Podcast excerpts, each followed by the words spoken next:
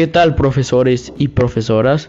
Soy Carlos Eduardo Hernández Navarro de la Escuela Secundaria José María Mercado, grado tercero F, turno matutino. En esta ocasión hablaremos sobre la historia del transporte mexicano. En la prehistoria, los mexicanos no tenían animales para el transporte y por ello usaban personas, mayor conocidas como corredores que podían cargar hasta 23 kilos por viaje. También transportaban objetos de un lugar a otro con balsas y barcos pequeños como lanchas. Después de la llegada de los españoles, empezaron a utilizar caballos, burros y entre otros animales de carga que hoy en día conocemos.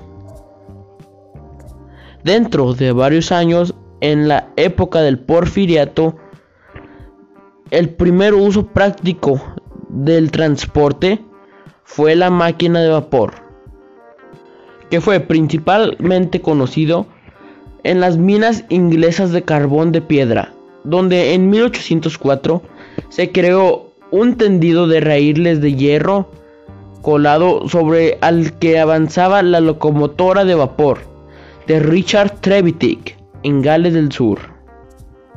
Pocos años después, se inventaron automóviles más avanzados y con motores nuevos y potentes. Y con la llegada de estos, empezaron a construir carreteras de pavimento para que los carros transiten con mayor facilidad. Hoy en día el automóvil sigue siendo el transporte más común de México, junto con la motocicleta y la bicicleta. Espero que les haya gustado este pequeño podcast y les informe mucho. Sin más que decir, me despido. Adiós.